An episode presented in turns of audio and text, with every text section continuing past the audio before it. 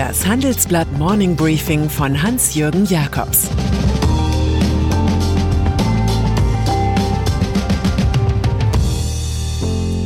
Guten Morgen allerseits. Heute ist Montag, der 16. November. Und das sind heute unsere Themen. Angela Merkels Winterknigge. Freispiel für China im Handel. Die Entzauberung des Homeoffice. Dieser Podcast wird präsentiert von O2 Business. Mit den neuen O2 Business Unlimited Tarifen sollen sich Geschäftskunden keine Gedanken mehr machen, ob genug Sprach- oder Datenvolumen vorhanden ist. Sie sollen sich nur noch entscheiden, welche Anwendungen für sie wichtig sind. Mehr dazu unter o2business.de. Der Lockdown und seine Folgen. Der heutige Corona-Gipfel wird von zwei Befürchtungen verdunkelt. Befürchtung Nummer eins, dass bei weiter steigenden Infektionszahlen ein totaler Lockdown wie in Österreich nötig werden könnte. Befürchtung Nummer zwei, dass diese Art des politischen Corona-Regimes auf Dauer als höchst undemokratisch abgelehnt werden könnte. Die Bundeskanzlerin und 16 Ministerpräsidenten agieren seit acht Monaten aufgrund des Infektionsschutzgesetzes und entsprechender Ermächtigungen durch den Bundestag. Das soll am Mittwoch mit einem dritten Bevölkerungsschutzgesetz perfektioniert werden. Zu Recht beklagt Heribert Prantl in der Süddeutschen Zeitung die koronale Verzwergung des Parlaments. Der Bundestag lasse es zu, dass per Verordnung Grundrechte auf und zugedreht würden, gerade so, als hätte ein Grundrecht Armaturen wie ein Wasserhahn. Prantl hätte genauso gut von einem Wasserschaden der Demokratie schreiben können. Angela Merkels Winterknigge. In jüngsten Umfragen haben Union und SPD jeweils einen Prozentpunkt verloren. Viele im Volk halten die Erklärungen zu den Lockdown-Aktionen gegen Kultur und Gastronomie für dürftig. Trotzdem sind weitere Verschärfungen wahrscheinlich. Leider ist es viel zu früh, um Entwarnung zu geben, sagt Bayerns Ministerpräsident Markus Söder. Kanzlerin Angela Merkel schwebt ein Winterknigge für die kalte Jahreszeit vor. Keine Partys, keine Reisen, Kindertreffen, nur einen festen Spielkameraden, Treffen nur mit einem feststehenden Haushalt. Darüber wird aber wohl erst am 23. November entschieden. Unter dem Hashtag besondere Helden wirbt die Bundesregierung in zwei Videoclips jetzt schon bei jungen Leuten dafür, einfach zu Hause zu bleiben. Sie könnten im Kampf gegen die Pandemie zu Helden werden, wenn sie faul wie Waschbären seien.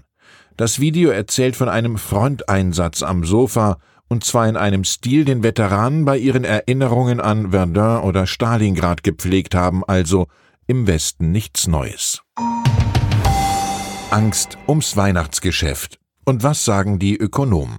Die Politik sollte konsequent und frühzeitig handeln, notfalls auch mit weiteren Verschärfungen der Restriktionen bereits vor Ende November, erklärt Marcel Fratscher, Präsident des Deutschen Instituts für Wirtschaftsforschung, dem Handelsblatt. Und Gabriel Felbermeier, Präsident des Instituts für Weltwirtschaft, gibt zu bedenken, dass die Kosten eines Lockdowns steigen würden, je näher die Feiertage kommen, weil das Weihnachtsgeschäft in vielen direkt und indirekt betroffenen Branchen sehr wichtig ist. Von Adolf Freiherr von Knigge 1752 bis 1796, dem Urahn des Winterknigge, können wir lernen, Zwang tötet alle edle freiwillige Hingebung. Weltgrößtes Freihandelsabkommen das Ergebnis der globalpolitischen Bockigkeit des noch amtierenden US-Präsidenten Donald Trump gegen den Erzfeind China stärkt diesen am Ende. Peking ist jetzt wichtigster Player der weltgrößten Freihandelszone. Darauf haben sich am Sonntag nach acht Jahren harter Gespräche die Chefs vieler Staaten geeinigt. Mit dabei sind neben China auch Japan, Südkorea, Australien, Neuseeland und die südostasiatische Staatengemeinschaft ASEAN. Dem Handelspakt gehören insgesamt 15 Länder an. Sie umfassen 30 Prozent der globalen Wirtschaftsleistung. Das Abkommen läuft ähnlichen Konstruktionen den Rang ab, wie wir in einem Report analysieren. Trump hatte kurz nach Amtseintritt Verhandlungen rund um das neue Bündnis namens RCEP gestoppt. Auch die EU schaut ratlos durchs Fernrohr gen Osten. Bislang sind ihr nur Einzelverträge mit Singapur und Vietnam geglückt. Mehr Schutz für Verbraucher in der Krise. Als Anwalt der Verbraucher meldet sich Klaus Müller angesichts des ungebremsten Fortgangs der Corona-Krise. Im Handelsblattgespräch fordert er folgende Entlastungen für die Bürger. Es soll eine Neuauflage des Kinderbonus geben, damit Familien zielgenau entlastet würden. Erforderlich sei zudem eine deutliche Senkung der Energiekosten. Das würde im Geldbeutel der Verbraucher ankommen und dies sei zudem ein Beitrag zum Klimaschutz. Bei Verbraucherkrediten sollte es eine dreimonatige Rattenpause im Falle Corona-bedingter Zahlungsprobleme geben. Leider hätten die Banken beim ersten Kreditmoratorium getrickst. Nichts gebracht hätte schließlich die temporäre Absenkung der Mehrwertsteuer. In großen Branchen wie der Gastronomie, dem Möbelhandel und dem Onlinehandel haben die Unternehmen das Geld vielfach in die eigene Tasche gesteckt, sagt Verbraucherschützer Klaus Müller. Was die Mehrwertsteuer angeht, gilt der Klassiker von André Malraux. In der Kunst und in der Politik ist gut gemeint das Gegenteil von gut. Die Entzauberung des Homeoffice. Was leistet das Homeoffice wirklich die Beglückungsformel der schönen neuen Welt? Offenbar wenig, wie eine Umfrage des IFO-Instituts unter 1100 Betrieben im Auftrag der Stiftung Familienunternehmen ergeben hat. Danach haben 27 Prozent der Firmen erklärt, dass die Mitarbeiter zu Hause weniger leisten würden. 30,4 Prozent haben keine Veränderung gesehen und nur 5,7 Prozent der Unternehmen haben eine gestiegene Produktivität erkannt. Nach den ganzen Lobesstereotypen über Digitalisierung und Heimarbeit deutet sich hier ein Stimmungsumschwung an. Das Unternehmen soziale Orte seien, sagt Stefan Heidbreder, Geschäftsführer der Familienunternehmerstiftung in der Frankfurter Allgemein. Der persönliche Kontakt untereinander schaffe eine Dynamik und Innovationskraft, die auch Videokonferenzen nicht ersetzen könnten. Unterdessen hat SPD-Arbeitsminister Hubertus Heil seine Gesetzespläne für einen Rechtsanspruch auf Homeoffice zurückgestellt. Er ist damit am Widerstand der Union gescheitert und vielleicht auch an einer Utopie. Lady Diana auf Netflix. Der Lesen, Hören, Sehen-Tipp des Tages gilt der am Sonntag gestarteten vierten Staffel von The Crown. Die Serie versucht die komplexen Vorgänge bei den englischen Windsors unterhaltsam für ein Weltpublikum aufzubereiten. Auf Netflix konzentriert sich Drehbuchautor Peter Morgan jetzt auf die Abgründe zu Hofe, die sich in den 1980er Jahren rund um Diana auftaten.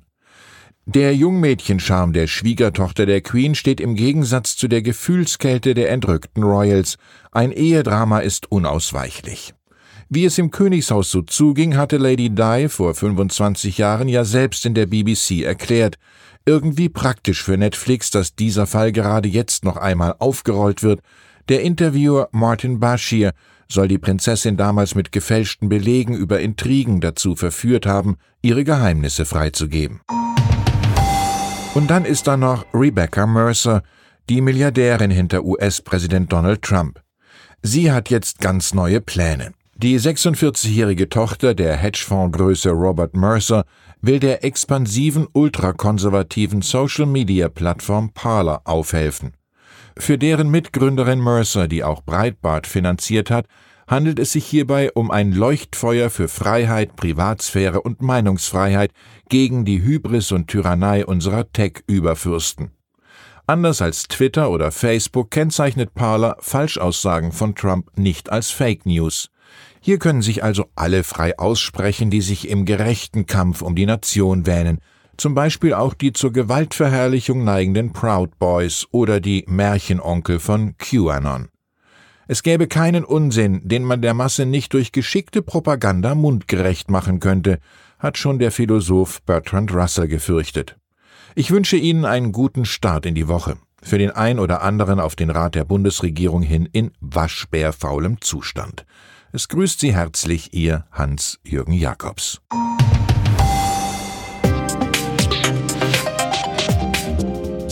Ab 17.30 Uhr sprechen wir bei Handelsblatt Today über alle Themen, die die Finanzwelt bewegen. Ein Lebenswerk zu erhalten und seine Werte an künftige Generationen weiterzugeben, ist ein Herzenswunsch vieler Stifter. Entsprechend wichtig ist ein Partner, der weiß, wie man Stiftungsvermögen anlegt und die Sorgen und Hoffnungen, die Stifter bewegen, kennt. Dieses und andere Themen präsentiert von unserem Initiativpartner, der Hypo Vereinsbank Private Banking.